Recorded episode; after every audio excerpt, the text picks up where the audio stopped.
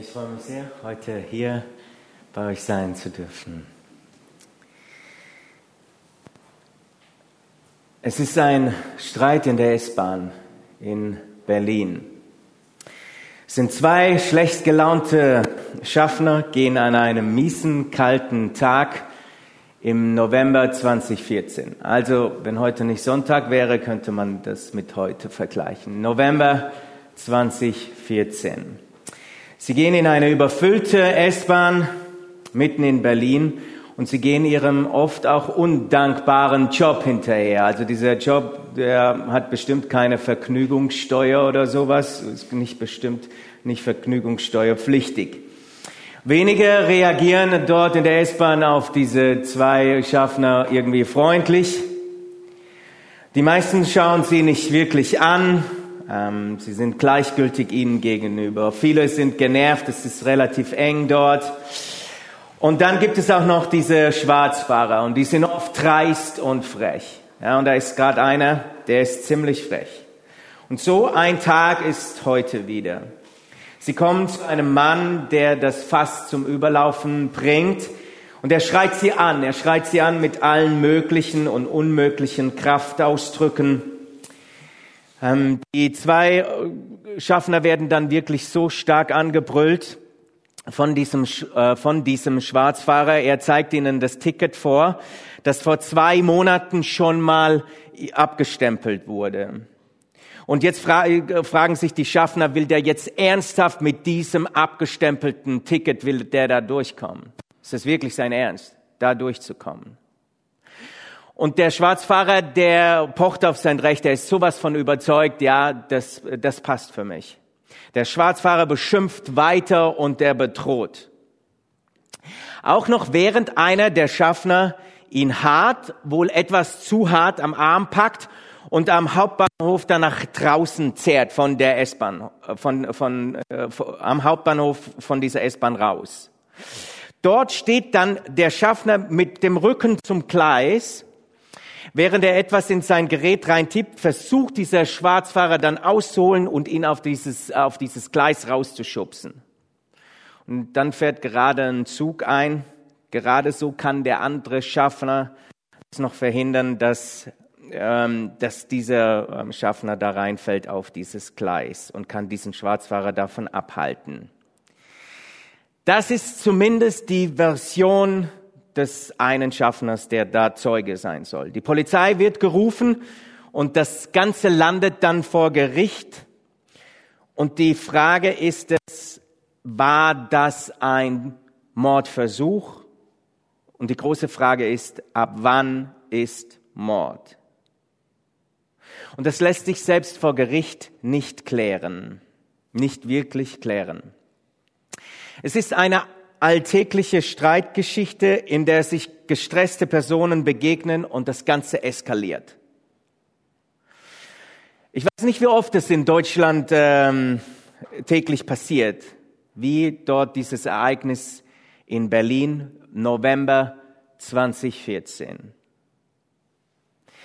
Diese Geschichte erzählt eine, eine Redakteurin der Zeit, eine Gerichtsreporterin, die in dem Podcast Zeitversprechen ähm, dort dann auch die, diese Story erzählt und dann eine spannende Frage stellt.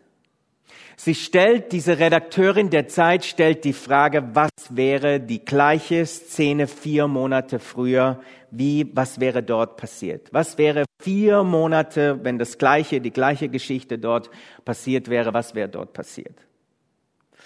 Jetzt die Frage an euch, was war vier Monate vorher, 2014, November 2014? Ah, sehr gut. Ingmar, gell? Ja, ja. Applaus für ihn. Hey. WM. Und vier Monate vorher, ihr wisst es alle, man weiß solche Erlebnisse noch. Wir, wir waren da fett dabei.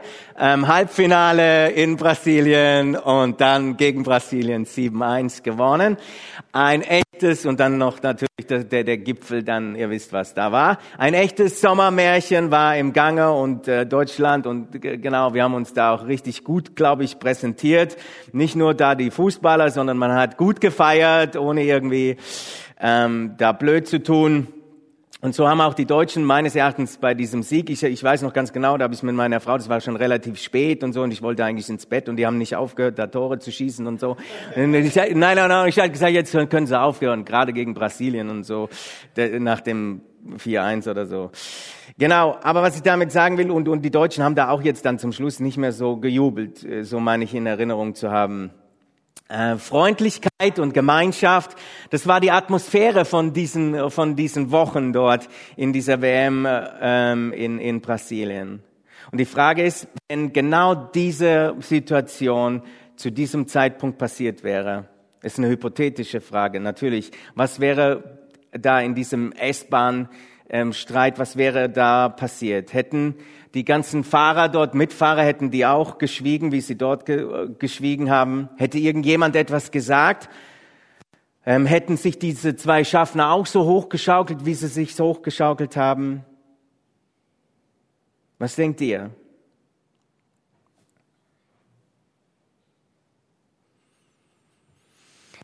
Es gibt wissenschaftliche Studien, äh, die aussagen, dass in solchen Zeiten es messbar ist, dass es weniger Stressstreit gibt. Es gibt Studien, die aussagen, dass es in solchen Zeiten messbar weniger Stressstreit auftritt. Ähm, Clemens hat vorhin schon diesen Text erwähnt, ab wann ist Mord? Ab wann ist Mord, ist auch die Frage, die Jesus in der Bergpredigt aufnimmt. Und dort könnt, könnt ihr mitlesen den Text aus Matthäus 5, die Verse 21 bis 26 aus der Bergpredigt. Und dort sagt Jesus, ihr habt es gehört, dass es im Gesetz von Mose heißt, du sollst nicht töten. Wer einen Mord begeht, wird verurteilt. Ich aber sage euch schon, der, der nur zornig auf jemanden ist, wird verurteilt. Wer zu seinem Freund sagt, du Dummkopf, den erwartet das Gericht. Und wer jemanden verflucht, dem droht das Feuer der Hölle. Wenn ihr also vor dem Altar im Tempel steht, um zu opfern, und es fällt euch mit einem Mal ein, dass jemand etwas gegen euch hat, dann lasst euer Opfer vor dem Altar liegen, geht zu dem Betreffenden und versöhnt euch mit ihm. Erst dann kommt zurück und bringt Gott euer Opfer dar. Einigt euch rasch mit eurem Gegner, bevor es dann zu spät ist und ihr vor Gericht gestellt wird, einem Gerichtsdiener übergeben und ins Gefängnis geworfen werdet. Ich versichere euch, ihr kommt erst wieder frei, wenn ihr eure Schuld bis auf den letzten Cent bezahlt habt. Soweit der Text ähm, aus Matthäus 5. Du sollst nicht töten, so steht es auch in äh, den zehn Geboten. Äh, du sollst nicht töten, das ist das beabsichtigte Töten eines Menschen. Wer einen Mord begeht, der wird äh, verurteilt. Ähm, es ist ein gutes Gesetz. Ähm, das finden wir, glaube ich, alle, weil es Leben schützt. Es ist ein gutes Gesetz, weil es Leben schützt.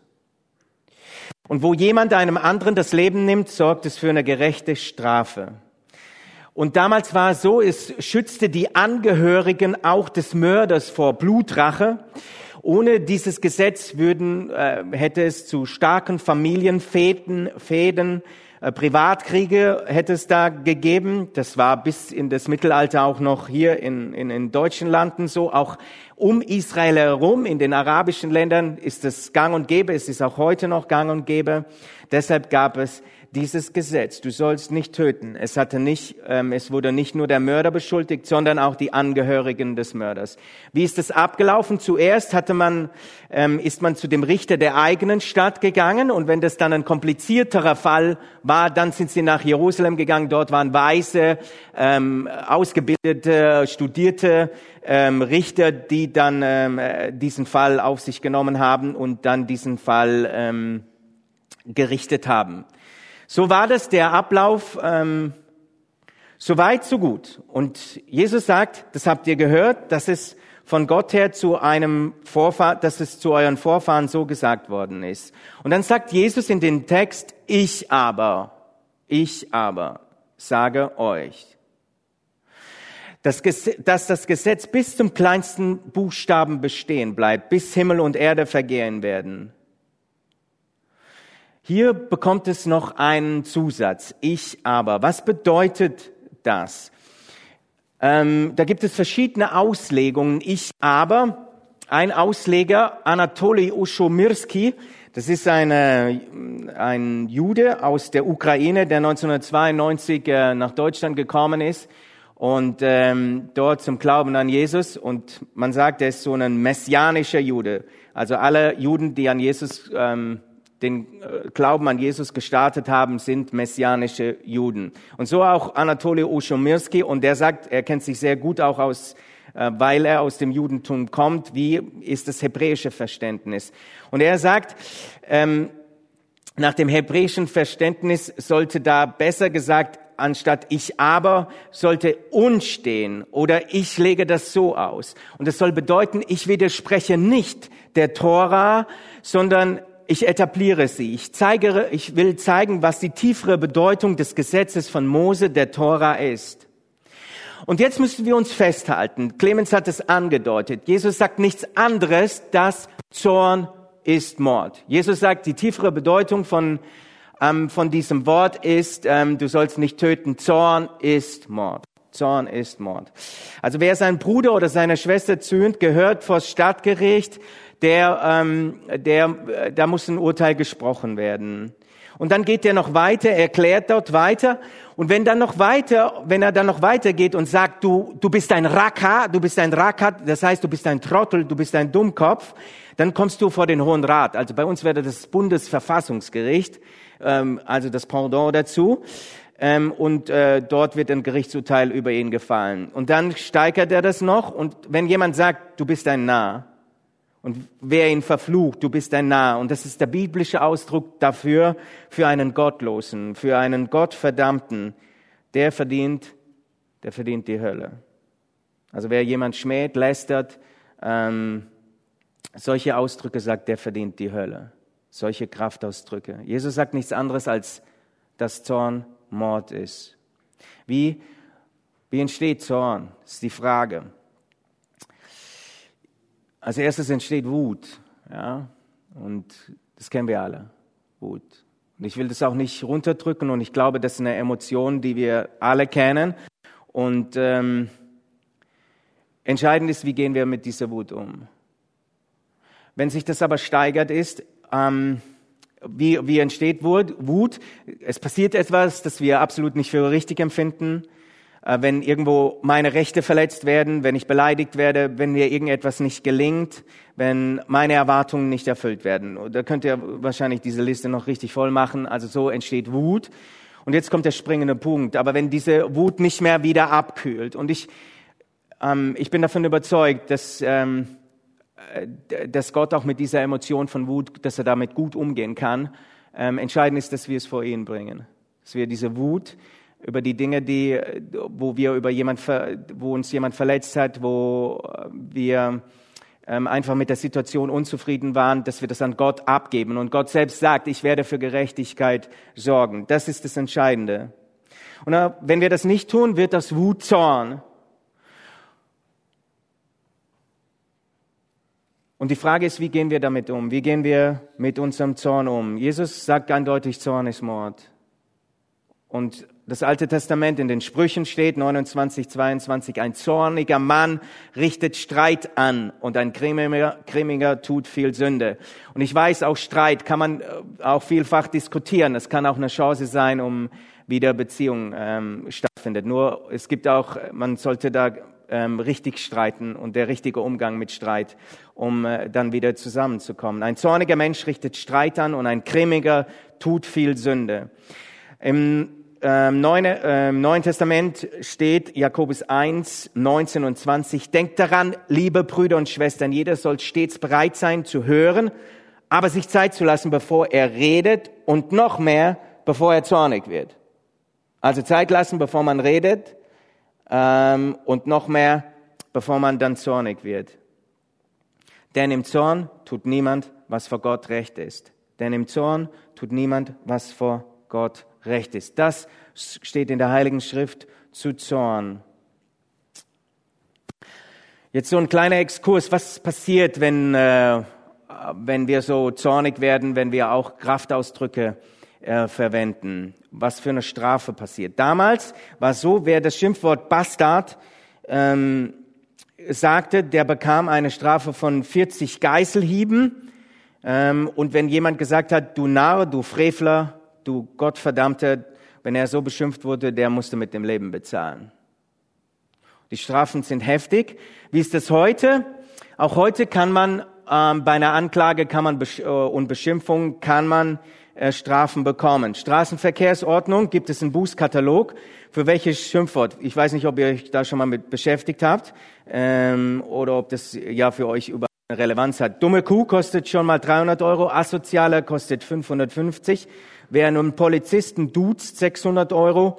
Wer ihn mit Idiot beschimpft, 1500 Euro. Und dann der Mittelfinger, das ist richtig fett teuer, 4000 Euro. Kannst du da schon hinblättern. Also, ihr wisst jetzt, was passiert.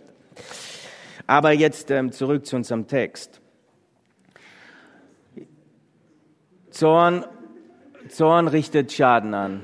Zorn, Jesus sagt, durchbrochener Zorn ist Mord. Und Jesus sagt auch, wer jemand verdammt, wer jemand verflucht, das fällt auf dich zurück.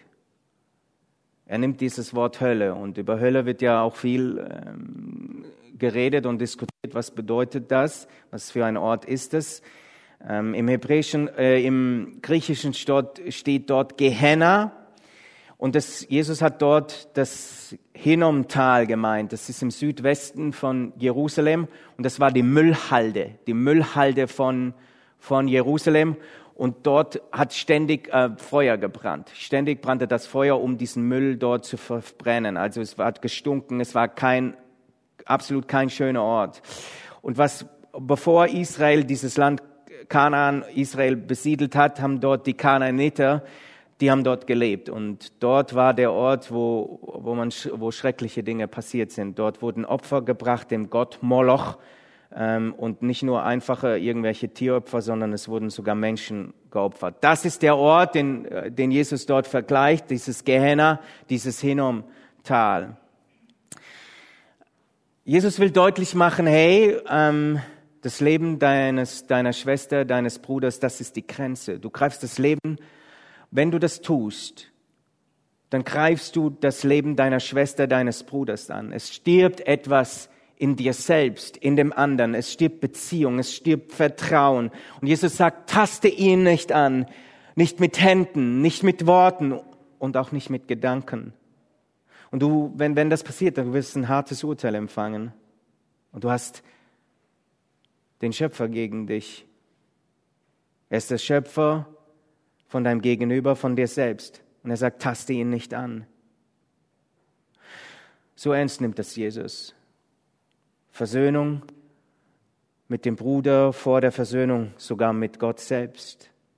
Bevor du vor den Altar trittst, also bevor du in den Gottesdienst gehst. Und ich dachte heute Morgen, ähm, wie ist es jetzt bei dir, wenn ich so überlege? Und ähm, sind einige Dinge nicht geklärt. Ähm, und trotzdem bin ich vor den Herrn gegangen und habe gesagt, hey, lass mich heute kein Hindernis sein, ähm, damit du reden kannst. Ich weiß nicht, wie es bei dir ist, aber das war heute Morgen so bei mir. Jesus nimmt das ernst. Versöhnung mit Gott geht nur mit der Versöhnung mit dem Bruder. Das gehört zusammen. Es geht nie ohne. Ohne die Beziehung zu deinem Bruder, deiner Schwester zu bereinigen, ist es unmöglich, vor Gott zu treten. Bis heute ist es so, dass gestörte Beziehungen ähm, den, den Zugang zu Gott blockieren. Gestörte Beziehungen stören den Zugang zu Gott. Und ich kann mir so richtig vorstellen, als Jesus das gesagt hatte, dass die zwölf Jünger da mit offenem Mund vor ihm waren und als er sagte, wer seinen Bruder hasst, der ist ein Mörder. Und ihr wisst, dass kein Mörder das ewige Leben hat. Leute, das, was wir anrichten mit Worten, mit dem, was wir denken, das hat Konsequenzen und das bis in die Ewigkeit. Wir werden schuldig am anderen, am Geschöpf Gottes, wenn wir zornig werden, wenn dieser Dammbruch passiert, wenn das nicht mehr zu stoppen ist. Und die Konsequenz ist daraus, die Jesus sagt, du hast keinen Platz im Himmel. Du hast keinen Platz im Himmel. Für mich ist das schon irgendwie logisch und trotzdem extremst, extremst hart. Zorn, Beleidigung, Verleumdung gehören nicht in den Himmel. Dort, wo es so schön ist, wo wir es uns gar nicht, wir können es uns gar nicht vorstellen, wie schön, wie makellos, wie heilig das im Himmel ist, so voller, voller Liebe. Und ich war auch wieder existenziell erschrocken. Daniel, wenn das wirklich so ist, dann äh, dieser Ort, dann gehörst du da nicht rein. Dann gehörst du nicht in den Himmel.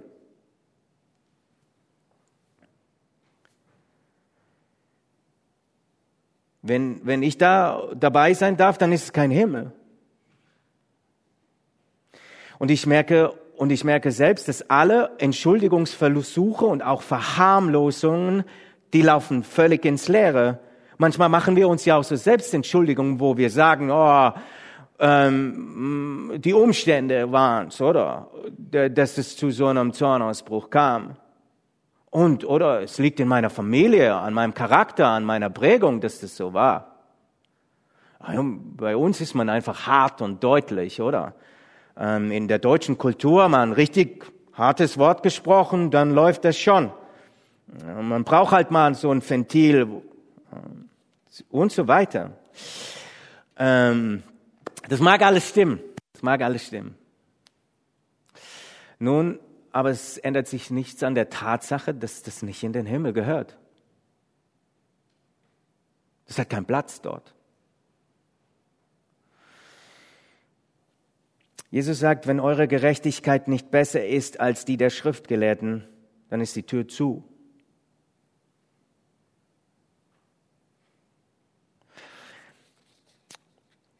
Ich glaube, wenn wir jetzt hier zu Ende wären, dann also wäre es zumindest für mich ja, bitterböse und ähm, keine gute Perspektive.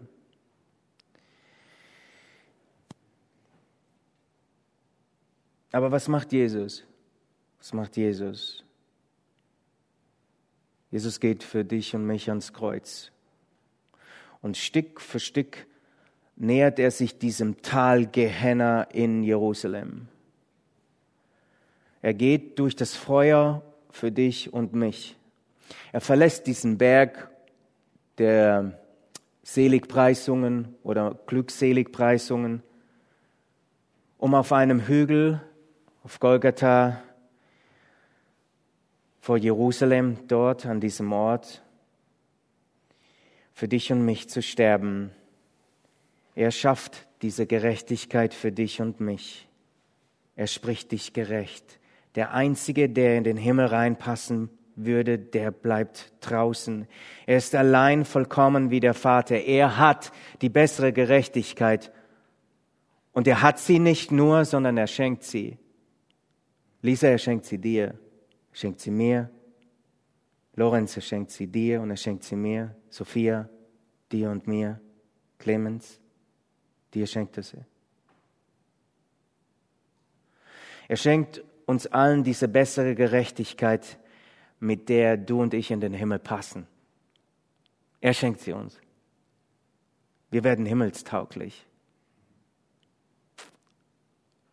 Und das hat nichts mit unserem Handeln, mit unserem Tun irgendwie zu tun.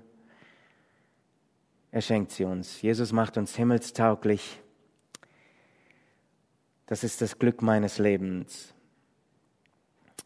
Und durch das, dass Jesus diese Gerechtigkeit schafft, ähm, können wir das auch auf der Erde tun. Er hat es in uns hineingelegt. Und das ist der Auftrag an uns. Lasst uns dieses Stück Himmel, sein Reich hat damals angebrochen und es wird vollendet, wenn wir ihn in der Herrlichkeit, in der Ewigkeit sehen werden. Was will Jesus, wenn er Zorn und Schimpfwörter mit in dieses zehnte Gebot, mit in dieses fünfte Gebot hineinpackt? Du sollst nicht töten. Ähm, er will uns, wie er am Anfang dieser Seligpreisung sagt, er will uns zu Friedensstiftern machen. Denn die sind glücklich. Er will dich und mich zu Friedensstiftern machen. Und die Tage habe ich auch ähm, so mir überlegt und, und auch in der Predigt, glaube ich, letzten Sonntag, wo ich gedacht habe, wie ist es mit der Ukraine? Ja, wir können da die Hilfstransporte und ich weiß, ihr habt auch einiges in, einige in euren Reihen, die da richtig viel, viel Gutes getan habt und das ist Salz und Erde dieser Welt zu sein. Das ist das, was ich damit meine, Himmel auf diese Erde zu bringen. Ähm, ich sage jetzt mal plump, aber das sind Einzelne unter euch. Was können wir sonst machen? Ja, wir können für dieses Land, für diese Situation und für den Krieg können wir beten. Und ähm, eine Person hat dann, wo ich die Frage da gestellt habe, ähm, Gott kann wirklich Wunder tun. Und ich möchte daran auch festhalten, auch wenn es vielleicht schon fast alltäglich geworden ist, diese Not und dieses Leid. Genau. Also vielen Dank an euch, auch Ingmar, ähm, Christian. Krieg ja, genau, was ihr auch für, für diese Leute getan habt, auch mit viel Schwierigkeiten und, und so, die damit äh, zu tun haben. Danke vielmals. Ähm, wo war ich jetzt? Genau, also Jesus will ähm, uns, er schafft es, äh, diese, diese Gerechtigkeit wiederherzustellen, damit wir auch untereinander diese Versöhnung leben können. Und jetzt, er schafft auch, dass wir wieder Vertrauen und Gemeinschaft miteinander haben können. Und es gibt, je, es gibt nach Jesus die eine Sache, die uns für diese Welt attraktiv macht. Und das ist, wie wir miteinander umgehen. Die Liebe untereinander. Daran wird die Welt erkennen, dass ihr meine Jünger seid, wenn ihr Liebe untereinander habt. Ich komme zum Schluss. Ähm, der Jesus, der schafft die Gerechtigkeit, der schafft sie für dich und mich. Er macht dich und mich himmelstauglich. Das ist das Glück meines Lebens. Amen. Wir haben einen Moment der Stille und ich äh, werde diese Stille dann mit einem Gebet schließen.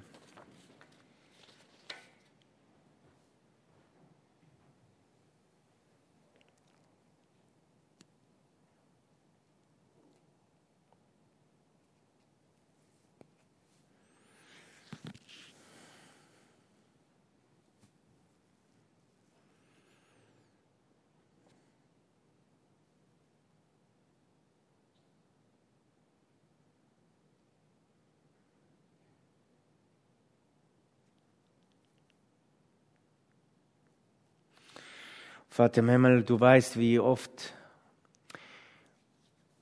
was alles in uns steckt, auch an, an wirklich Ungutem, an Bösem, wo wir schuldig werden an dir und an unseren Mitmenschen. Und du weißt, wie jeder da auch persönlich jetzt heute Morgen so vor dir steht, ähm, wo wir selbst betroffen sind von den Worten, die du sagst. Und trotzdem möchten wir dir wieder unser Lob geben, dass du diese Gerechtigkeit schaffst. Und du hast alles dafür gegeben, dass es so ist. Es ist keine, ähm, dass es für uns nicht gleichgültig ist und, und, und einfach ganz normal, sondern dass es uns tief bewegt, was du alles getan hast, damit Gerechtigkeit herrscht, damit wir diesen Himmel auf die Erde bringen können, damit wir reich von dir bauen können, damit wir ähm, himmelstauglich werden. Und ich bitte dich so sehr, dass du uns damit hineinnimmst in, äh, in dieses Leben, ähm, dass wir wirklich dieses Glück, die, das du uns gibst, dass wir das weitertragen können. Da brauchen wir auch dich dazu, da brauchen wir deine Gedanken, deinen Geist, der uns da immer wieder leitet. Danke auch für diese Möglichkeiten, die, die, die immer wieder auch äh, möglich sind, um, um wirklich dein Reich hier auf dieser Welt zu bauen. Und lass es nicht bei uns persönlich bleiben, sondern dass es Spuren hinterlässt. Und ich danke dir für diese Gemeinde hier, wo es schon so mega viele Spuren auch hinterlassen hat. Und ich bitte dich, dass das weitergehen darf. Ähm, du bist groß und du bist mächtig und du hast uns Autorität gegeben. Wir sind deine, wir sind König und Priester. Und das lass uns einfach bewusst sein, in dieser Autorität zu leben. Das bitten wir dich, Jesus, in deinem Namen. Amen.